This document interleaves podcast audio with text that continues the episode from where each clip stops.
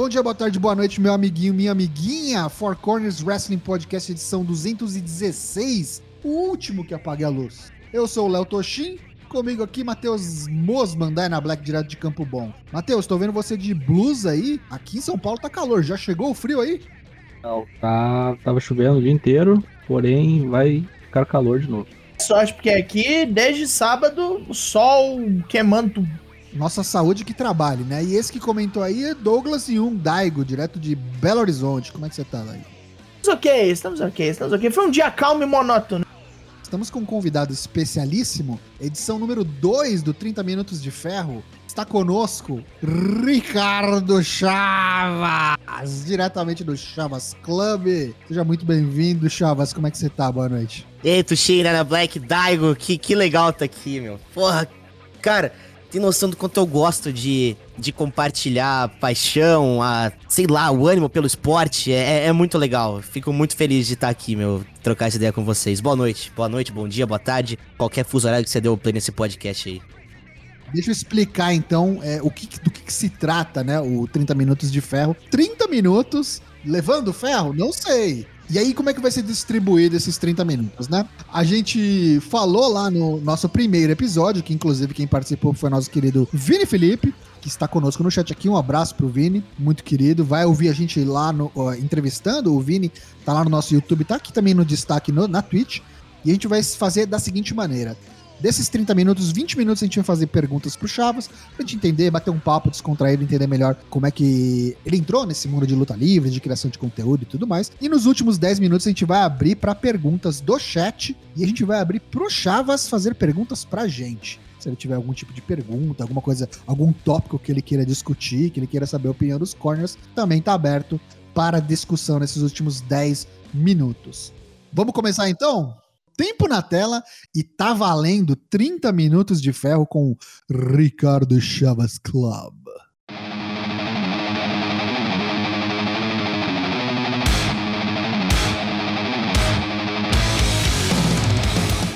Chavas, é o seguinte, quero entender quem é Ricardo Chavasco Filho. Quantos anos tem Ricardo? Da onde você é? Onde você mora? Você estuda? Você trabalha? O que você faz? Você apresenta pra gente, Chavas.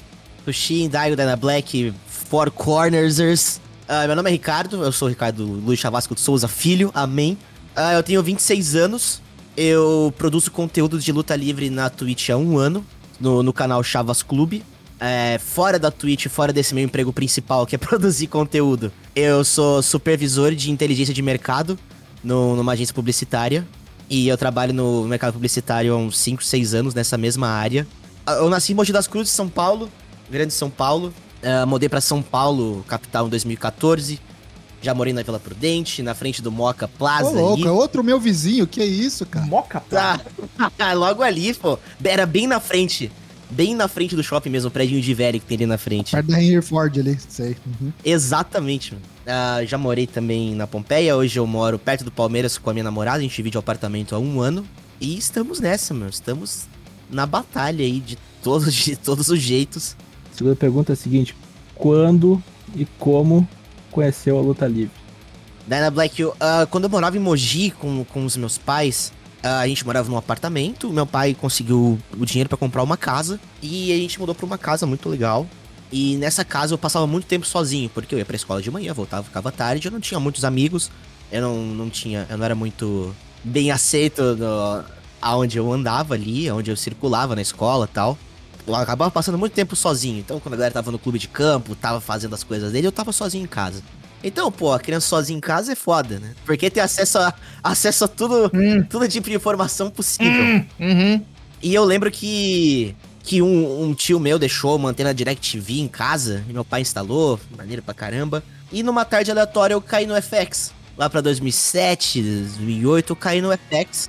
Acabei assistindo um episódio da ECW, da ECW, a, a versão da WWE, e eu fiquei encantado com o que eu vi. Aquilo, tipo, mudou, sabe? Mexeu numa chavinha ali e mudou tudo. Então, sei lá, assistindo aqueles caras malucos dando cadeirada, é, aquele, aquele latão de lixo, de alumínio. Aquilo mexeu com a minha cabeça. Pô, o que, que tá acontecendo aqui? E eles se batem, tem história. Pô, deixa eu dar uma olhada nisso. Aí acessa a internet, procura sobre luta livre, caí no, no buraco de minhoca de luta livre independente e nunca mais saí. Eu tô nessa desde então. Bom que você pegou a SCW ruim e foi parar na luta livre boa, pelo menos. Você viu, Daigo? Foi, foi um percurso longo, viu? Confesso que não foi, não, não foi uma jornada fácil. Pegou a fase legendada. É, legendado. Era legendado. Acho que, se não me engano, era a New Breed contra os originais. A nova É. raça. Era isso que tava rolando. Aí mudou, mudou toda a roupagem da ICW, veio aquele telão grande em cima, ah, veio o promo do Kofi Kingston, CM Punk jogando Chavo Guerreiro no, no Golfo, E Kofi Kingston ainda com sotaque, né? com sotaque, na praia da Jamaica. que é aquela, aquela bagunça toda que só a- ECW da WWE podia apresentar pra gente. Mas meu primeiro contato com luta livre foi, foi na ECW no FX. Peguei um pouco da fase da TV, aí depois veio WWE no SBT, agora na TV aberta. Pô, sei lá, viajei pra praia com meus pais, tinha parabólica, passava o SBT, então parava tudo pra ver luta livre. Quem quer diversão na praia? Praia o quê? Mar, desculpa. Estou ouvindo uma reprise do WrestleMania 23 aqui. Muito bom. Pergunta 3. Pergunta de número 3. Quando e como foi seu começo como criador de conteúdo? E se me permite uma parte, qual o seu objetivo final com isso?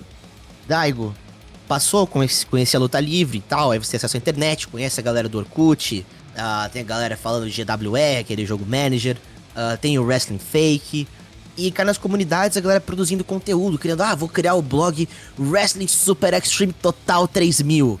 Aí escreve lá, faz os textos, traduz os textos do Gerwack, do, do, do PW Insider, vai fazendo. Meu Deus. Gervec. É o Gerwack.net, meu. Aquele merda. fundo preto com o link amarelo ali, meu. Quantas, quantas vezes ficar esperando o spoiler, vendo, esperando as dark matches, o que, que vai aparecer ali no Gerwack. Aí vai passando o tempo e tal, ou começando só fazendo sites, ah, ah, portais que nunca foram pra frente. Passou todo esse período, pra 2007, 2008, cheguei, comecei a fazer a faculdade de comunicação, me afastei um pouco da luta livre, comecei a tratar saúde mental. Aí voltou a luta livre com tudo na minha vida. Tô louco. Lutando contra a saúde mental, veja bem. Com certeza, com certeza. E é um adversário que eu luto todos os dias, Daigo. E aí, no dia 4 de setembro de 2020, eu, come... eu abri a primeira live na Twitch e o meu objetivo era só ah, distrair minha cabeça ah, no meio da pandemia. É, era um momento que não era fácil. Eu tava, foi um dia que eu acordei, tipo, não dia 4 de setembro, mas uns dias antes eu acordei triste, chorando. Pô, não queria mais trabalhar, não queria mais estar aqui, não queria fazer nada. Aí comecei a conversar com a minha namorada tal, trocou uma ideia, vou começar a produzir conteúdo. E antes do, do canal do Twitch, era um, o lance era fazer um portal para falar de luta livre não WWE. Trazer, um, um for- trazer esse formato, sei lá, que tem os grandes portais, para falar de luta livre não WWE. Principalmente luta livre independente, luta livre do Japão, que é o que mais me pega. E o lance, o nome era Brainbuster, porque eu sou muito marketing genérico, extremamente. Estoura cérebro. Ah, ô, pena, não sabemos aonde foi parar é o genérico, espero que esteja bem. Acho que as crianças de, de Tijuana estão sendo bem cuidadas lá, Daigo. Aí não virou o portal, né, com o meu amigo Luiz, ele também não, tem, não tinha muito tempo pra gravar podcasts, pra produzir texto e tal. Aí eu tomei a iniciativa, abri hoje eu- uma conta na Twitch já, tinha o meu, meu login da PSN, que era o meu game, gamer tag, que era o Big Boy Chavas. Aí mudei pra Chavas Clube, comecei a pensar na identidade visual, o que, que eu queria fazer do canal. E mesmo com essa identificação de Chavas Clube, vim bem Bullet Club, bem cringe. Ah, eu comecei a- jogando MLB The Show 20. Eu jogava um jogo de beisebol aqui na, na Twitch, que é um esporte que eu adoro. Eu amo acompanhar beisebol. E aí eu tinha acabado de ganhar o jogo de presente na, na PSN. Pô, eu vou streamar o jogo, eu jogo offline. Eu vou trazer esse conteúdo pra Twitch, já que eu tô aqui. Aí eu tinha acabado de mudar de casa, tava com um notebook da firma que rodava as coisas. E eu jogava o MLB The Show, usava o PlayStation 4 no modo remoto. E jogando aqui, conversando, explicando um pouco de beisebol, falando pros meus amigos principalmente, não tinha alcance. Ah, a famosa hora da palestrinha, né? Tipo, vocês- eu tenho que fazer vocês gostarem dessa merda se eu quiserem que vocês joguem. Não, e, be- e beisebol é. Assim como a luta livre é muito segmentado, muito. Pô, explicar uma situação de beisebol, pô, o que, que é o pitch, o que, que é o catch, o cara que arremessa, o cara que rebate, o que, que é o home run, então tentar fazer uma parada um pouco mais didática. Aí passou o tempo tal, passou uma semana, comecei a ver que tinha uma galera na Twitch que falava de luta livre, aí beleza. Comecei a conversar tal, interagir. E antes de entrar no Twitch também, eu fazia, eu faço modos universos no 2019, no 2K19. e escrevo nos cadernos. Eu pego o caderno, escrevo card, escrevo card, escrevo os caras do roster. Eu chego a comprar uma lousa para montar torneio, escrever quem que eu queria colocar, quem não queria colocar. Pô, então já fiz, sei lá, o universo da Progress com 120 capítulos, turnês, tudo, tudo da cabeça, tudo viagem. Então, o negócio que veio lá de trás no EWR, na época do Orkut, desde que eu conheci, então um negócio que veio assim. Eu comprei o PlayStation 4 para jogar o 2K Night, isso aqui é uma loucura. E fazia no caderno e tal, eu falava, ah, vou levar isso pra Twitch também, por que não? Aí na época eu tava jogando o universo da ICW, original, não, não a WWCW, a ICW original. Baixei os calls, tinha os produtores de conteúdo uh, criando calls bem, bem maneiros. E vou trazer isso pra Twitch. Começou a vir, vir uma galera. Veio um, veio outro. Daí veio o raid do Vini. Aí quando eu vi, eu tava no meio da comunidade, larguei o beisebol e comecei a produzir conteúdo de luta livre. Primeiro jogando, depois comentando, assistindo luta livre. E hoje a gente tá aí, meu, um ano produzindo conteúdo ininterruptamente só na Twitch, inclusive só aqui. Não no site, não tenho nada. O Brainbuster ficou na memória. A produção de conteúdo acontece aqui na, na Twitch mesmo. Ou teve a segunda parte da pergunta do Dario, que era o que, que eu busco fazer sim. Qual o seu objetivo final? O meu objetivo final. Eu, eu sinto que eu cumpro esses objetivos finais toda vez que eu abro alguma live e, pô, vem algum moleque aleatório e fala, pô, Chavas, não conhecia luta livre independente e comecei a conhecer por sua causa pô, uh, eu nem gosto de luta livre, eu parei aqui para assistir você. Acho, pô, eu acho uh, esse contato com, com um público que, que não é muito familiarizado com, com o tema, eu acho incrível. Eu acho que ali eu cumpro o meu papel de, de passar a mensagem, de conversar, de desligar meu, meu dia a dia do trabalho e focar aqui na Twitch, que é onde eu posso produzir o conteúdo do jeito que eu quero, que é como eu posso produzir o conteúdo que eu quero, o conteúdo que eu queria consumir. Então, produzir esse tipo de conteúdo e vir a galera, eu acho o máximo. Eu também gosto muito, Daigo, de fazer uh, sorteios e fazer produzir conteúdos que retribuem para a comunidade. Não comunidade da luta livre, uh, não levantar alguma bandeira que eu não que eu não defendo ou que eu não tô muito familiarizado, mas principalmente com, com doações em forma de dinheiro, porque é a forma que as instituições conseguem se manter vivas. Como o Centro de Valorização da Vida, uh, desde o dia zero do Chavas Clube a gente ajuda todas meta toda metade de doação vai pro, pro Centro de Valorização da Vida. Uh, já fizemos live ajudando o SOS Pantanal, o Médicos pelo Mundo, que é uma ONG que.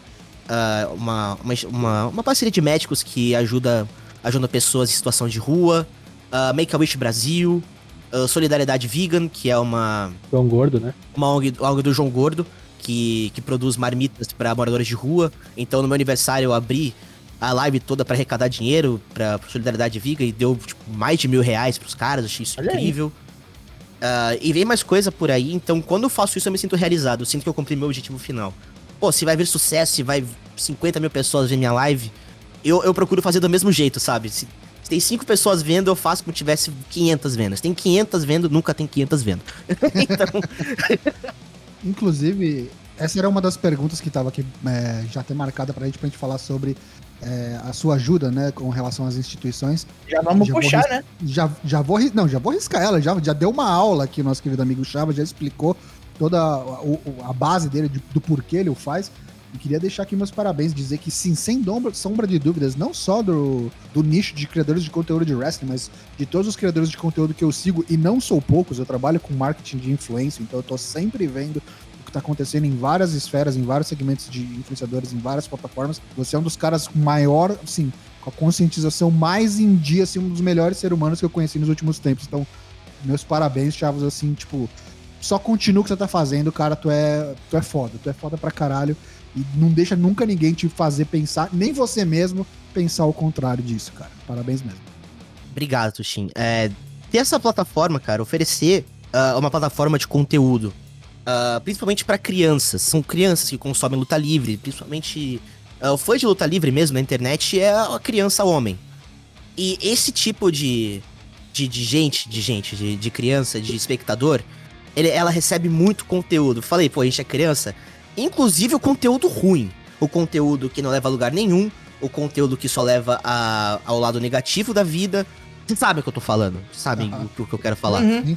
Pior sim. E então abrir, abrir essa ferramenta, abrir ter essa ferramenta que é o que é o canal para poder colocar outras ideias, trazer outros conceitos para quem produz conteúdo de luta livre, uh, oferecer oportunidade de ajudar outras comunidades que não tem nada a ver com luta livre, mas botar isso na, no meu dia a dia, eu acho que é legal. Fazer dinheiro com live é muito legal, é muito maneiro. Eu acho que é, é o objetivo de todo mundo. Mas, pô, eu tenho meu trabalho fora daqui. Uhum. Eu consigo abrir essa plataforma pra fazer outras coisas. Sim. Então são. São ideias, são coisas que eu sempre quis, quis botar em, em jogo se eu fosse produzir conteúdo. E hoje eu produzo, eu consigo fazer isso. E eu, pô, receber o apoio da galera, receber a- as doações da, da galera, poder trocar, sei lá, eu já cheguei a abrir mão de item meu de colecionador em troca de, de doação pra, pra plataforma, sabe? Pra instituições. E eu acho isso tão, tão natural, é tão, tão comum, sem, sem forçar barra, sem ah, querer falar isso ou aquilo. É um negócio que acontece no dia a dia. Eu digo, ah, ah, o Chavas Clube transforma vidas, o Chavas Clube isso, aquilo. Se, pô, se, se teve o diferencial na vida de uma pessoa que, que abriu o canal ou que recebeu alguma doação em, em dinheiro inesperada e uma causa que vai ajudar muitas pessoas, pra mim tá ótimo. Esse, esse é o objetivo. Com certeza você tá fazendo a sua parte e, e pode ter certeza que representa muito pra muita gente, Chavas. Vamos fazer a pergunta da vez. Chavas, é, o que, que você mais curte o que, que você menos curte na luta livre? E desde que você começou a acompanhar, essas coisas que você mais curte que menos curte mudaram com o tempo? Ou você se manteve fiel desde quando você começou? Quando eu comecei a assistir, Tuxin, o que me pegava mesmo era ver High Flyers. Eu adorava ver High Flyers, adoro ver Spot Fest. Hum, Ah, não importa se é num ringue lindo, montado, cheio de luz, ou se é, sei lá, num galpão no fim do mundo dos Estados Unidos, eu, eu adoro. Então, o que eu mais gosto da luta livre é ver os spot fests, high flyings, a ação toda, o 5x5, 10x10, meia hora de Jack Evans e Pac, pra mim, pra mim já, já cumpriu o papel, sabe? Eu não, eu não sou muito ligado, ah, mas a construção do personagem, mas a storyline. Porque como, como você assistir muita luta livre independente, não, não tem muito. Os programas são, são show mensais, não tem programa semanal. Ação, né? Pouca história e mais ação, né? é, até Isso. promo os caras não corta, né? Só se for muito necessário. Isso, não, não que a luta livre independente seja, sei lá, o, um, um lugar aberto onde você entra lá e luta. Às vezes rola uma historinha, tá, outra ali, pro cinturão, ah, desafios. E essa é o que me pega mais. O que eu não curto muito na luta livre. As coisas que eu não gosto muito de luta livre estão na WWE. Então eu procuro não. Os shows semanais eu procuro não consumir. Não é que eu procuro não consumir, eu só não consumo porque não faz parte do meu, do meu consumo diário de luta livre mesmo. Faz tempo que não é. ah, não é o que me agrada. Não tá fazendo errado, não. Faz muito bem, inclusive. Sério, a pessoa que, que assenta pra assistir 3 horas de Raw, 2 horas de SmackDown, 2 horas de NXT, é uma pessoa extremamente fã. Ela tem o consumo além do, do saudável. Sim. E eu admiro muito quem gosta de fazer isso, quem consome todo tipo de conteúdo de luta livre que, que é saudável, positivo, eu acho ok, mas não é o que me.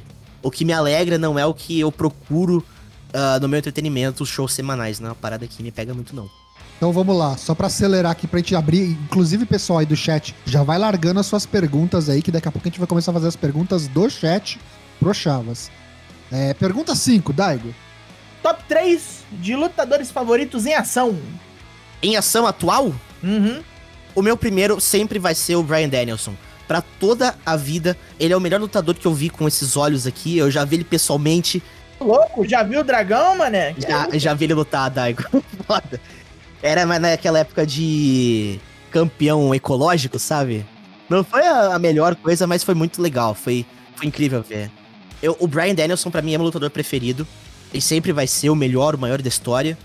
Atualmente, eu gosto muito de ver o Ray Phoenix lutar. Eu falo, tipo, há uns meses que o Ray Phoenix, pra mim, na atualidade, ele não deve nada pra ninguém. Nada. Em todos os aspectos do ringue. É, eu vou deixar então o Brian Danielson, o Ray Phoenix e um lutador que também eu falo muito, costumo falar muito da atualidade é o Daniel Garcia.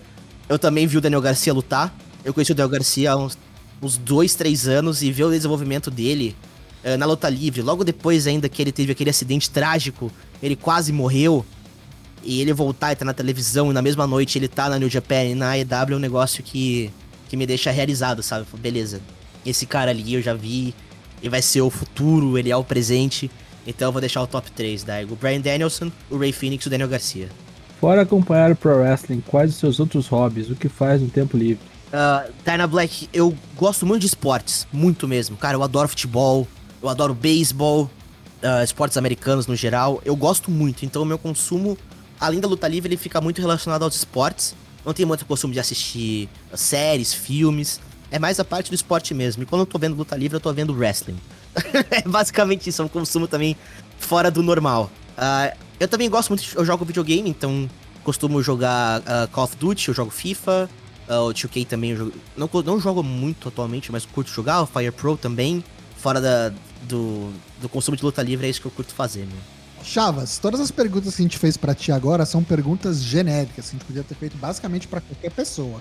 Mas a gente separou algumas perguntas feitas especificamente para você. Lindo, aí sim. Pro Chavas. E aí o negócio começa, pode engrossar um pouquinho mais, pode ir pro lado um pouco mais pessoal. Você fica à vontade para responder ou não. A gente tem duas perguntas sobrando aqui, eu vou deixar você escolher, vai ser na sorte. Você quer a pergunta número 3 ou você quer a pergunta número 4? Eu vou com a pergunta número 3. Número 3. Então vamos lá. Chavas, quando e como foi a sua decisão de seguir o estilo de vida straight edge? Conta pra gente como é que foi para você essa decisão. Como é que foi isso? o Straight Edge surgiu na minha vida um pouco antes de eu conhecer a WWE, um pouco antes de eu ver o CM Punk lutar. Uh, pô, tô acessando a internet, então, pô, começa a curtir música.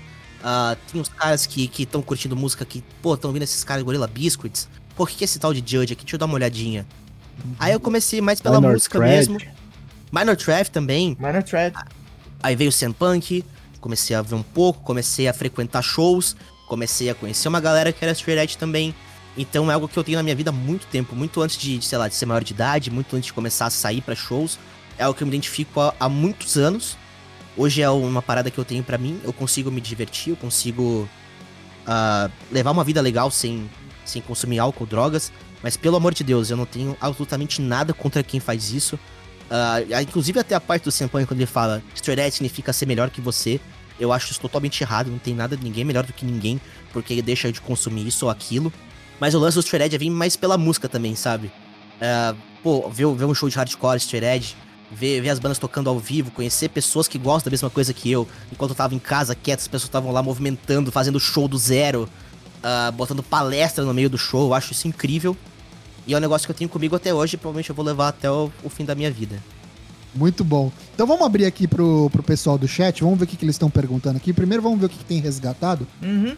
Fosse para eliminar alguma gimmick, seja lutador ou luta, qual seria? Uma gimmick match que eu não gosto. Putz, é que eu gosto muito de gimmick, eu gosto muito de deathmatch.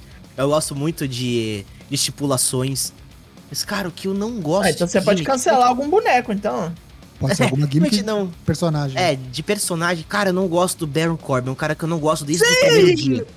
Desde o primeiro dia que eu, que eu voltei a ver o NXT, eu bati o olho nele, eu vi o SmackDown e falei, meu, nada a ver comigo, esse cara não, não me chama nada, esse cara grita WWE, ele fede uh, a federação e não é um negócio que me chega para mim, não, meu. Bom, segundo o Big E, ele realmente fede, mas enfim. É, é essa última fase dele, Daigo, eu confesso que o cheiro saiu um pouco da televisão, viu? Então tá, vamos ver uma próxima aí. Ó, jogo rápido, bate-bola, jogo rápido. Sushi, pizza ou hambúrguer? Os três juntos. Ô, louco, não, aí não, brother. Tem que escolher um só, tem que escolher um só. Essa é um da... só? Eu vou com hambúrguer, então. Eu vou com hambúrguer. Burgão. T. Larissa CM nos pergunta com o maior momento de emoção no Pro Wrestling.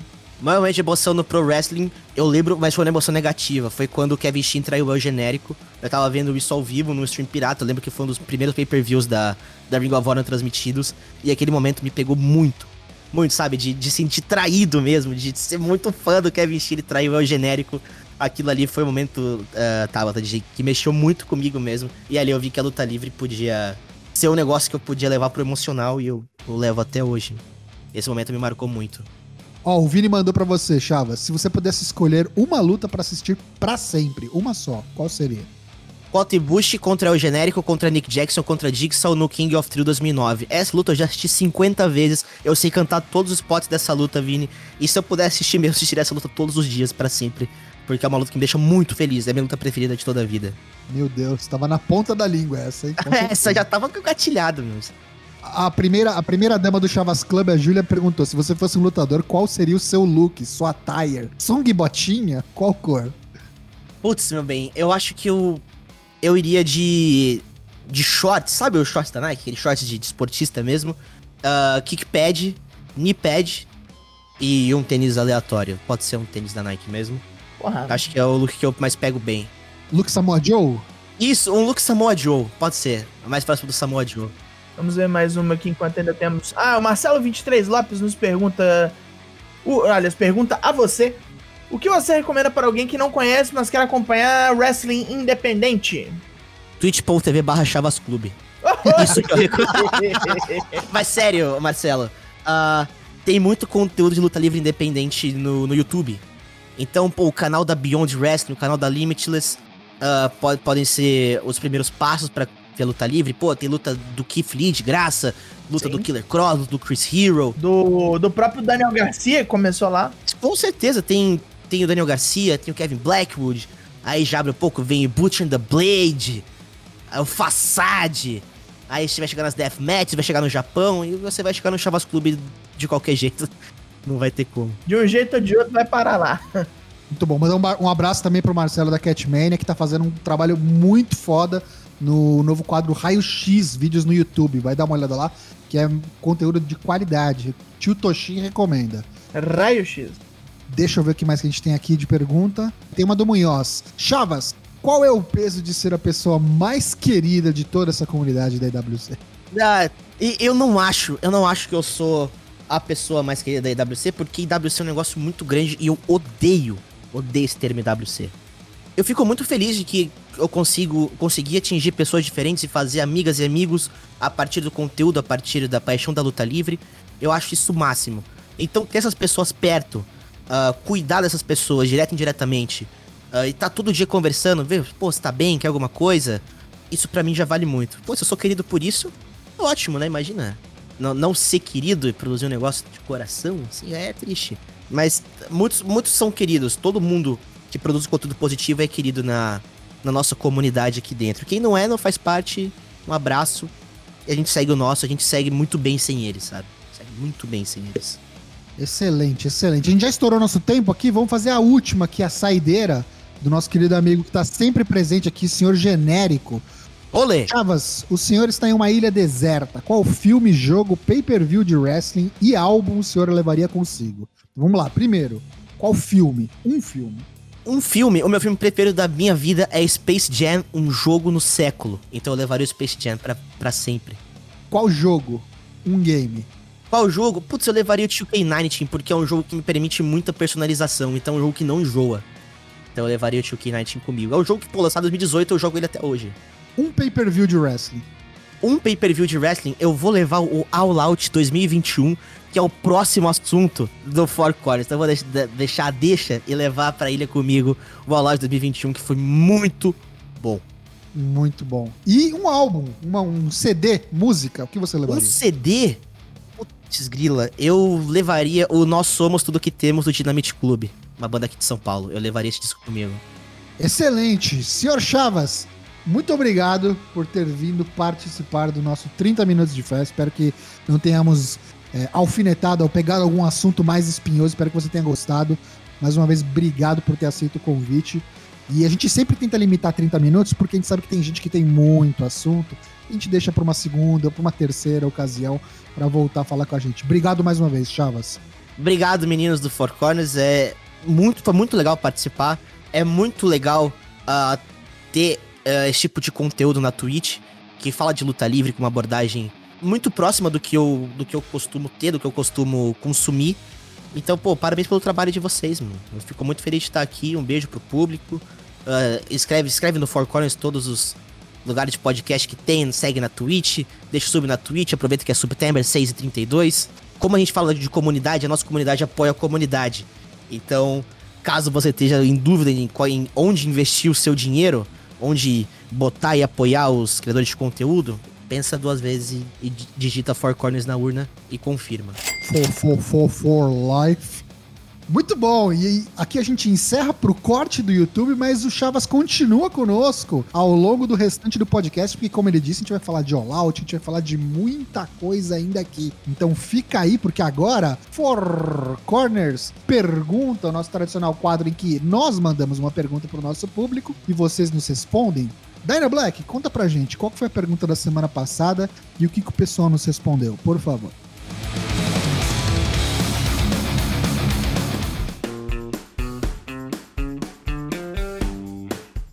Perguntamos na semana passada qual o logotipo mais feio da história da WWE, vale de pay-per-view, de semanal, de lutador, etc. Vocês mandaram suas respostas, suas cartinhas para a rua Saturnino de Brito 74 no Jardim Botânico e eu lerei as suas respostas. Luck Zanganelli, logo do WrestleMania 13, logo das Divas, logo do US no Spinner Belt. Foram esses os que eu lembrei de cabeça. Porra! Agora, se pesquisasse, seria. Com certeza iria lembrar demais. Seu genérico, vou ser sacana e trapacear. Que novidade.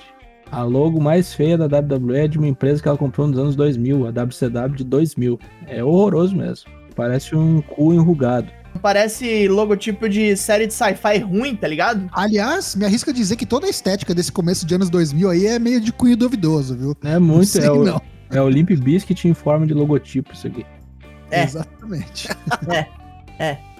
Dionelson, difícil escolher um só. Fico entre o logotipo da WWE no coqueiro do cinto da Arábia. É, é tenebroso mesmo. É uns. Abdullah ali que sei, parece um tapete, né?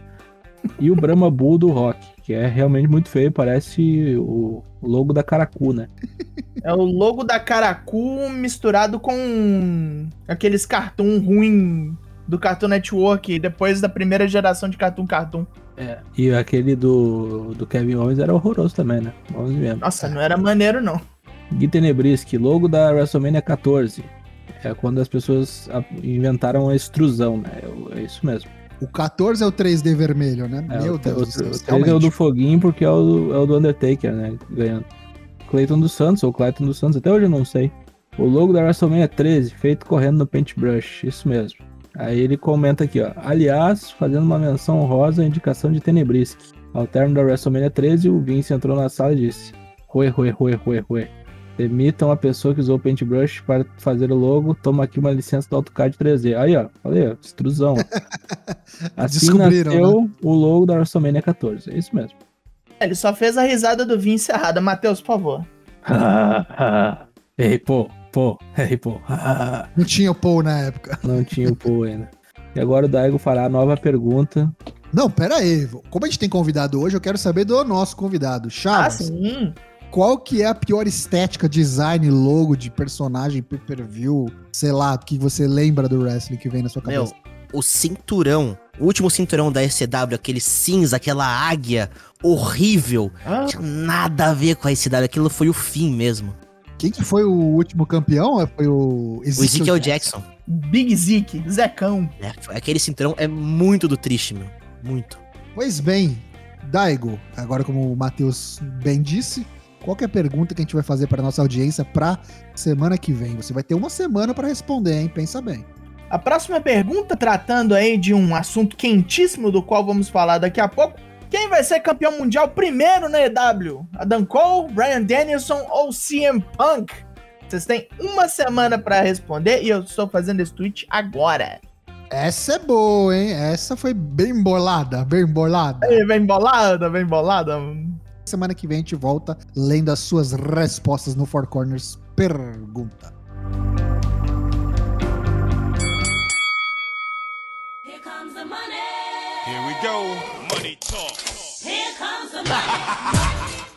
E antes de dar continuidade no Four Corners Wrestling Podcast 216, queria fazer aquele nosso aviso costumeiro que você pode ajudar o Four Corners a continuar expandindo e ajudar na continuidade realmente do podcast de várias maneiras. Sendo que a mais fácil delas é escorregando o seu Prime. Se você aí é assinante da Amazon, seja pelo frete grátis, seja por assinar Prime Video, whatever, você tem o Prime Gaming todo mês de graça, sem custo nenhum. Você pode usar com o seu criador de conteúdo preferido. E se você decidir usar com Four Corners, adivinha só. A gente fica feliz pra caramba, você não gasta nada e a gente ganha dinheiro. Olha que, que mágico. Prime Gaming é a sua safe bet para ajudar o Four Corners. Você também pode ajudar de outras maneiras.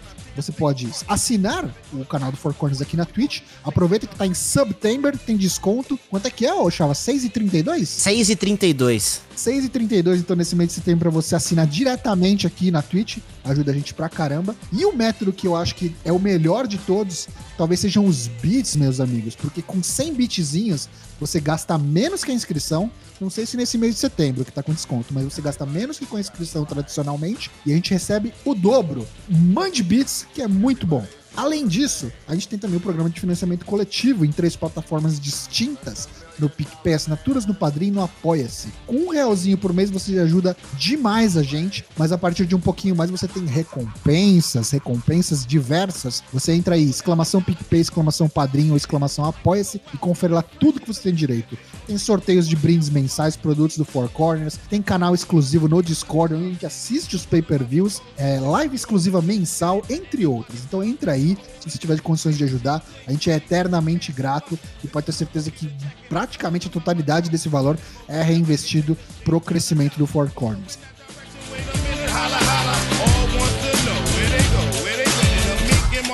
Smelling just like a mint.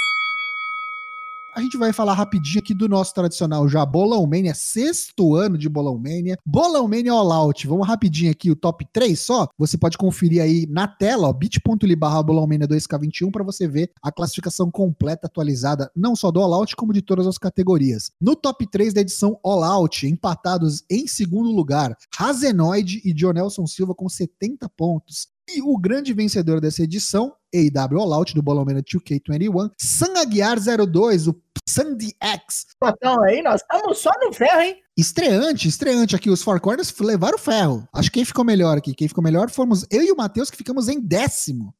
Perdi muito ponto na aparição especial. Ó, Chaves Club participou também. Pô, fiquei em 21 ali, pô. É que eu. eu fui muito com o meu imaginário no, no Booking. Fui, muito menos tradicional que a IW. Vai com o coração, né? Acaba se lascando. Mas Bolão Mania é muito divertido, tá aí. Não é à toa que estamos aí há seis anos ininterruptos fazendo o Bolão Mania. É muito, muito legal. Então, se você tem interesse em, ter- em participar, é totalmente gratuito. E fique ligado porque o próximo edição aí provavelmente acho que já é do Extreme Rules. Mentira! Além do Extreme Rules, esse mês também tem G1 Climax, um Bolão Uhum. Diferenciado. Então fique ligado, obrigado, confira a classificação atualizada aí no link que tá na tela. E Bolão Mania 2021, participe! Agora a gente vai falar dele. A cereja do bolo, a atração da festa, a última bolacha do pacote. AW All Out 2021. Antes de a gente entrar na- nas tecnicidades e falar, destrinchar aqui luta a luta, queria ouvir de vocês, amigos. O que, que vocês acharam do evento em geral? Empolgou? Como é que é? A expectativa estava alta e correspondeu ou não? Foi melhor do que vocês esperavam? Um panorama geral.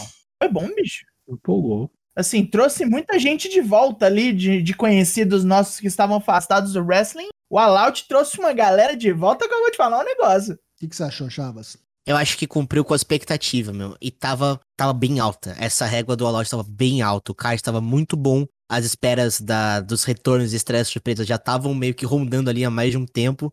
Pô, retorno do CM Punk no ringue, né? Pô, legal pra caramba, meu. Excedeu até o, o esperado. Tipo, o Punk voltou e não foi ruim, tá ligado?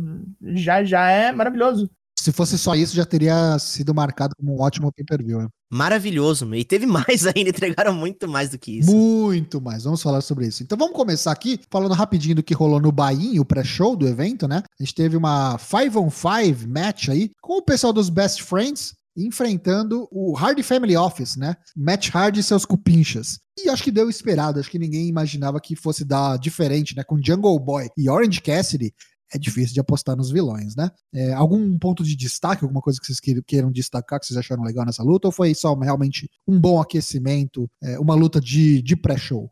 Volta do Butcher, né? Volta do Butcher, Sim. depois da luta, né?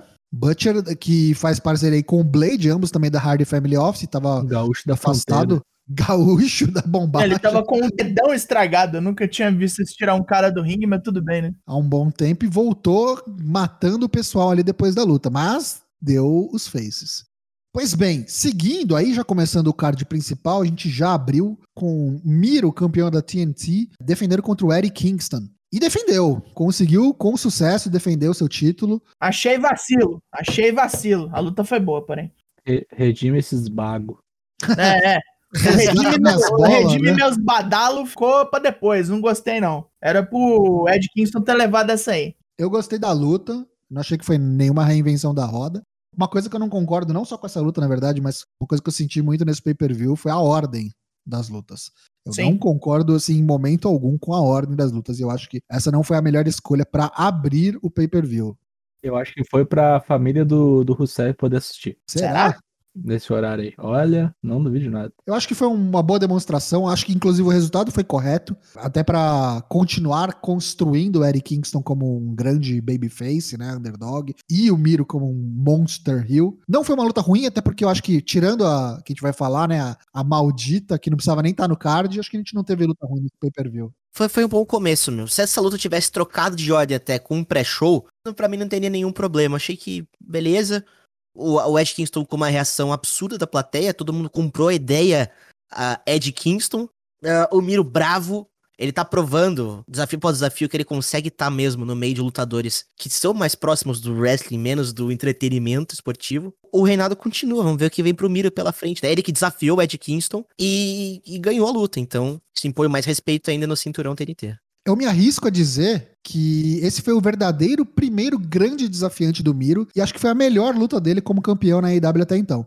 O, o Miro se dá, dá melhor no ringue com ah, pessoas do- da altura dele, do tamanho, da força dele. Então o Ed Kingston até conseguiu extrair um pouco mais de ringue do Miro do que, sei lá, o Lee Johnson conseguiu. E até agora ele só pegou uns malucos capa de pistola também, pô. Como é que vai fazer? É, o, o Lee Johnson é o 205, né? Um, um junior heavyweight. O, o Ed Kingston foi um desafiante de, de respeito, de, de respeito de tamanho, né? Porque o Lee Johnson não merece respeito, pelo amor de Deus. Antes disso foi o quê? Fuego del Sol? Estão falando aqui no chat e eu concordo, eu acho que ainda não acabou esse capítulo do Eric Kingston, hein? Acho que ainda vai continuar. Vai buscar. Depois a gente teve aí na segunda luta da noite o John Moxley enfrentando a lenda japonesa, o presidente do Clube do Pão, Satoshi Kojima. Assim, não foi ruim, achei que correspondeu ao que eu esperava no sentido de strong style, mas foi luta ok, né? By the book. Ok. Inovou não. Podia ter dado uma inovada, não inovou não. Ah, mas acho que ninguém tava esperando nada além de ignorância, né? Eu acho. Sim. E acho que também ninguém esperava que o Kojima ganhasse, né? Não. Ah, total, não tinha como. O Moxley, ele tá se especializando em bater em idoso, né? Tá se Uhum. especializando em bater em velho japonês, basicamente. Já pode colocar no currículo. Mas isso aí eu até falei, cara. Ele, ele levou a vida toda pra chegar nos caras, só chegou agora. Então ele vai viver o sonho. Se os caras aposentar, ele sai. Tipo, não, agora eu não quero mais. Mas o passado recente é Nagata, Kojima. E agora, meus amigos, depois dessa luta, nessa foto maravilhosa, o meme foi atualizado. Cara, é, assim, teve todas as surpresas que a gente teve nesse pay-per-view, mas essa foi a que me pegou, porque acho que ninguém esperava de verdade isso aqui. Minoru Suzuki, fucking Minoru Suzuki, Kazeninare em terras estadunidenses. Rapaz, arrepiou e muito aqui a hora que aconteceu. Qual que foi a reação de vocês? O Excalibur falou muito bem na hora. Eu jamais esperava que a AEW ia tocar Nare um dia. E foi muito absurdo. foi muito do nada, inesperado. Tudo bem que ele vai, vir com uma turnê agora para os Estados Unidos. Eu não esperava que ele ia vir tão cedo assim. Então, de repente, vir no na AEW e vai lutar quarta-feira, amanhã. Tem luta marcada já contra o próprio Moxley. Até o final de outubro, né? Tem um monte de coisa. Uhum. Além da agenda cheia do velho, mas acho que uma coisa que pode justificar também eles puxarem esse gatilho tão rápido e já fazer a luta deles na quarta-feira no Dynamite, é esse lance que estão falando aí, esse zum zum zum, de que os caras estão com um receio danado de que feche tudo nos Estados Unidos de novo, né? Então, tipo, cara, o que a gente tiver pra usar, a gente vai, vai usar agora, porque sabe Deus se o negócio vai fechar, a gente não vai poder mais, sabe? Então, Uhum. pode ser por isso e eu acho que eu vou usar esse argumento mais vezes nesse episódio ainda. Segura aí. Mas, caras, não ficou só na conversa, né? O velho chegou, tirou o jaco e já saíram no braço ali mesmo. Já queria sangue. E o velho já perdeu pra ele lá no Japão, né? Uma Perdeu. das últimas lutas antes da pandemia começar. Tomou o Got Chic Pile Driver, Got Style Pile Driver. E, rapaz, nunca marquei tanto. Ia gostar muito que o Minoru Suzuki ganhasse, mas acho Uhum. que não dá, né? É toda uma construção aí pra eventualmente acontecer é, o embate com o Hiroshi Tanahashi. Sabe Deus quando, mas. eu acho que ele não ganha, mas eu acho que ele, mas eu acho que pode ganhar no, nos eventos da NJPW no no nos Japan, né? Aí É. sim, com certeza. Tanto que o, o próprio Lance Archer já desafiou e falou: Meu, você vai ter que aparecer na AEW. Esse é o ponto. E o, e o Tanahashi prometeu que ia aparecer, então. Pois bem, seguindo a luta pelo título feminino, a doutora Britt Baker, DMD, defendeu contra a desafiante Chris Statlander. E, caras, até então, do show que tava rolando, eu achei que essa foi a melhor luta. Foi. Foi muito boa. E, cara, toda vez, na verdade, eu falo isso, mas é muito verdade. Toda vez eu fico impressionado com a evolução da Britt Baker, sabe? Eu- ainda fica às vezes com a cabeça lá no, nossa, ela é muito verde do que ela apresentou na AEW lá no começo, mas toda vez que ela luta novamente, principalmente quando é por título e alguma coisa que realmente vale algo, ela me surpreende. Vocês concordam? O que vocês acharam da luta? Não, é, tá sendo tipo duas horas só de expediente no consultório dentistas pra poder treinar e fazer as coisas. Tá evoluindo pra caralho. Pegou uma veterana tipo a Chris Statlander e tipo acompanhou e botou no bolso em alguns momentos. Eu acho que, se não me engano, eu, eu botei como a segunda melhor luta da noite. Muito, muito legal ver o, o retorno da Chris Statlander depois dela ficar lesionada, né? É, ela já recebeu essa chance pelo título, encarar a Britt Baker, que tá num hype absurdo. Pela ela e o Jungle Boy e o Darby são os três que tem o maior, maior pop da empresa. Então, a Chris ela entrou no ringue mesmo pra ganhar o cinturão na maior. Ó, ofereceu perigo, golpes muito fortes. A Britt Baker ainda jogou ela pra fora uma hora do ringue. O Wardcast ficou maluco de uma forma que a gente nunca tinha visto antes. Ele já botar a Chris no ringue de novo. Pô, a interação Wardcast com a Reba foi muito legal também.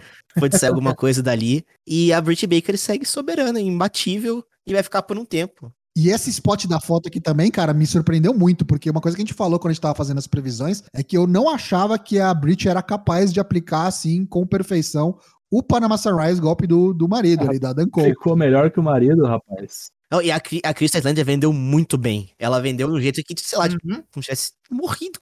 Britt Baker, no fim, ganhou com a, mão de cocô na boca, né? O Mandible Claw. E segue campeã aí. Vamos ver quem que vai ser a próxima desafiante. Qual que é a aposta de vocês? Vai- Já vai ser direto a vencedora da Cassino Battle Royale que a gente vai falar? Ou vocês acham que vai dar um, um tempinho aí, alguém entra né, pra fazer um H? Hum, acho que antes vem outra. Deve vir outras, devem guardar essa luta pro Full Gear. Uhum. Eu acho que vai ter luta no estádio lá no Flushing Meadows, no Arthur Ashe Stadium. Acho que vai ter. Vai ser uma noite de defesa. Seguindo, ótima luta. E agora, meus amigos, agora o negócio começa a engrossar. Começa a Hum. ficar embaçado, porque a gente já tá entrando no território de lutas do ano. Lucha Bros contra os Young Bucks pelos títulos da, ah, de duplas da AEW, os AEW World Tag Team Championships, dentro de uma Steel Cage, uma Steel Cage diferenciada, não é aquela que você tá acostumada na WWE, bem mais alta, um pouco mais larga. E essa foto aí, meus amigos, que tá na tela, você que tá na live conosco, que entrada, hein? Que entrada dos Lucha Bros. Meu Deus do céu. Com os penachos de índio louco lá. É uma reunião a céu aberto. Falar um negócio, bicho. Essa luta foi dedo no cu e gritaria. Já pega o seu Dave Meltzer no bolso aí, separa suas estrelinhas. Matheus deu seis, tava alucinado. Dei seis, dei seis, essa aí. Eu, eu vou- eu então, vou com, com o Matheus nessa, pro Dana Black. Seis estrelas, Matheus, tá Matheus é do clube da- de que estoura o, a Não, balança. é, mas mas é, que eu só estouro o limite das cinco estrelas quando é muito acima do normal, bicho. Tipo assim, eu já dei muita nota 5 aí que se comparar com. Se esse troço aí for valer os 5, 5 que eu dei há alguns anos atrás viram 3,5, 4, sabe? Então até que eu acho que tem que extrapolar mesmo. Foi muito boa mesmo. é, e é muito louco pensar que esses caras já lutaram muitas vezes, né? Sim. E a maioria Uhum. das vezes, sempre que tem uma nova luta, eles acabam nos surpreendendo. A Steel Cage, pra mim, foi um fator aí, um acréscimo que realmente deu uma, uma- um respiro, né, diferente, um ar diferente pra luta deles, que inclusive já tinha rolado no All Out aí há um ano, dois anos, não lembro. Que foi aquela, se eu não me engano, foi a Escaleira de la Muerte, né? Galera dela Merch pelo título da AAA. Que também foi do caramba, assim. Acho que a melhor coisa eles terem feito Steel Cage foi terem posicionado um câmera em cima do ringue, cara. Deu outra visão pra luta, sabe? Uhum. Foi muito bom. Parece que a gente tava dentro do ringue assistindo. Talvez isso tenha deixado tão boa ela também. E ninguém tá falando disso. Teve de tudo, teve sangue, teve tênis com taxinha, teve os caras fazendo uns spots de, de dupla, né, tipo, irmão que mata irmão, Máscara rasgada. máscara rasgada, um roubando o golpe do outro. Teve o Rey Phoenix sendo um ridículo. Rey Phoenix, cara, Andando no topo da cela sem proteção nenhuma. Tipo o Elix Keeper na, na TNA, correndo pela jaula. em National Television, eu acho que é o boneco mais ridículo que eu já vi. A gente já viu coisas absurdas em, nas indies, federações menores, caras que às vezes, quando foram para National Television, para produtos maiores, acabaram sendo tesourados, mas a gente sabe do potencial deles.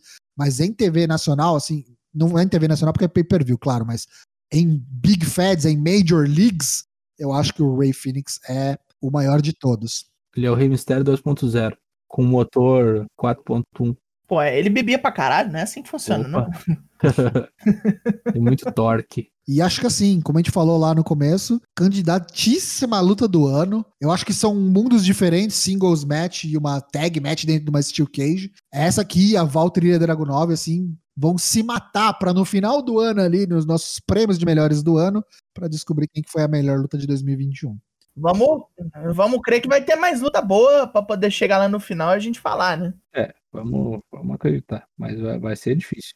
E muito das lutas dos Young Bucks e dos Lucha Brothers era negócio assim, ah, é o irmão mais novo com o irmão mais velho. Então vai ser o Nick e o Phoenix, o, o Matt e o Penta. Eles quebraram isso nessa luta. Teve os quatro, daquela sequência de super kick, os quatro ali de losango trocando os golpes, aquilo foi coisa de maluco. Os keep-ups voltando, para, meu.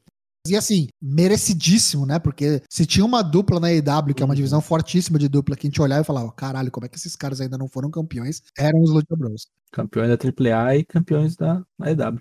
Uhum. Seguindo, amigos, a gente teve Cassino Battle Royale, e aqui vamos passar rapidinho, né? Porque, não sei vocês, mas eu achei bem confusa essa luta. Eu achei que a produção deixou a desejar. Muito mal produzido, muito. Uns momentos de câmera cagada, assim, que a W- a gen- a gente lembra da WWE na hora, não tem como. Ou da AAA, que também é outra que gosta de cagar em câmera. O formato não ajuda, né? Mas aí os caras também não se ajudam, né? Esse lance de entrar cinco meninas ao mesmo tempo, grupos de cinco, né? A cada, sei lá, três minutos. E aí, tipo, o câmera não sabe se mostra o ringue, se mostra uma. Aí quando são cinco, grupo de cinco, mas vem uma por vez. Ficou confuso. Acho que faltou infra, faltou câmera suficiente. Parecia que era o Kevin Dunn que tava com o dedinho no switcher lá, cara. Uhum. Fiquei meio, meio bolado com essa luta. Tinha gente que entrava e saía e você nem viu o que aconteceu, sabe? A gente pode falar coisa boa dessa luta. Ah, pô, a estreia da Sky Blue, muito legal. Ah, a Tai Conte muito forte, muito, muito, cara, presença, ela ficou no, no final, no top Né, 4. veio ali, salvar a né? amiguinha ali. Tudo bem que o top 4 se desfez quase que imediatamente, né? A gente não viu eliminação, a gente não viu entrada, mas também não sou culpa delas, é, tipo, isso é totalmente produção. O BR bateu, né? hein? Muito bom. Sim, Foi. sim. Eu mesmo. Do momento que ela entrou, o pau começou a quebrar. Teve que ser alguém muito maior pra derrubar ela. E quando começou a contagem da, da Joker, da, da Coringa, ela tava gritando Ruby Sorro, Ruby Sorro, tava no pique. E sério, se não fosse ela ali, ia ser muito decepcionante. Ia, Nossa ia, senhora, a galera Eu ia não sei gritar, quem poderia ser que a galera É. ia aceitar, sabe? E não ia vaiar. Mas foi ela mesmo, Ruby Soho, antiga Ruby Riot. Com a música do Rancid, pagou os direitos ali, o TK. Não, o Tony Khan, ele dá música pros outros. É por isso que eu digo, vai vendo se o Daniel Bryan não ganha, o Bryan Danielson ganha Final Countdown de volta aí. Não vai Acho ganhar. não. Saiu notícia hoje falando que até pros padrões do Tony Khan era proibitivo o valor que eles queriam pra poder usar Final Countdown. Os caras falaram: não, vocês querem isso, então fica pra vocês, vamos usar outra coisa. Um One Hit Wonder safado assim? Imagina, imagina o valor. Que esse filho da puta. O cara, tipo, dá tudo que a gente quer, mas não é otário também, né? É bilionário à toa. Ah, não. Com calma, né? E aproveitar que Cavalgada das Valquírias é domínio público, né? Você fala, É. pagar um real. E ficou legal o remix, eu achei que ficou bacana. Cara, na TV não ficou bom, não. Não sei como é que ficou Não depois. dá pra né? ouvir direito, né? Mas depois ouvindo eu achei interessante. É tipo o tema do Adam Cole que ninguém gostou na hora, né? Do Adam Cole, do Adam Cole eu achei animal do primeiro momento. É mesmo? Eu vi um monte de gente reclamando.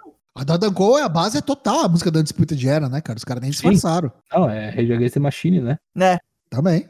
E assim, a Ruby veio e, cara, surpreendeu muito, né, cara? Acho que. Eu esperava que a Thunder Rosa ganhasse. A Tai, pra mim, surpreendeu também ficar entre as quatro, por mais que ela tenha vindo no último grupo. Gostei muito de ver ela ali forte. Jade Cargill. Parece que os caras vão querer puxar o gatilho nela logo. Fica um pouco de receio aí de ela fazer uma field com a Nyla Rose, não sei. Duas minas não tão veteranas assim. Vamos ver o que, que sai disso daí. Mas o final foi bem interessante, cara. Eu gostei. Por mais que tivesse um pouco telegrafado, e a Ruby Soho levou, claro. Vai pegar aí futuramente a campeã Britt Baker. Acho que vai sair coisa boa daí. E como a gente já falou, né, no, no Four Corners em edições passadas, é uma baita de uma adição, uma veterana que tem muito pra acrescentar nessa divisão feminina que precisa de tanto de ajuda. É uma boneca que resolve. E nesse, nesse momento final, onde ela e a Thunder Rosa trombam, quase sai faísca, bicho. Dá pra sentir pela TV a eletricidade. Eu sou meio contra isso de dois faces no, no final.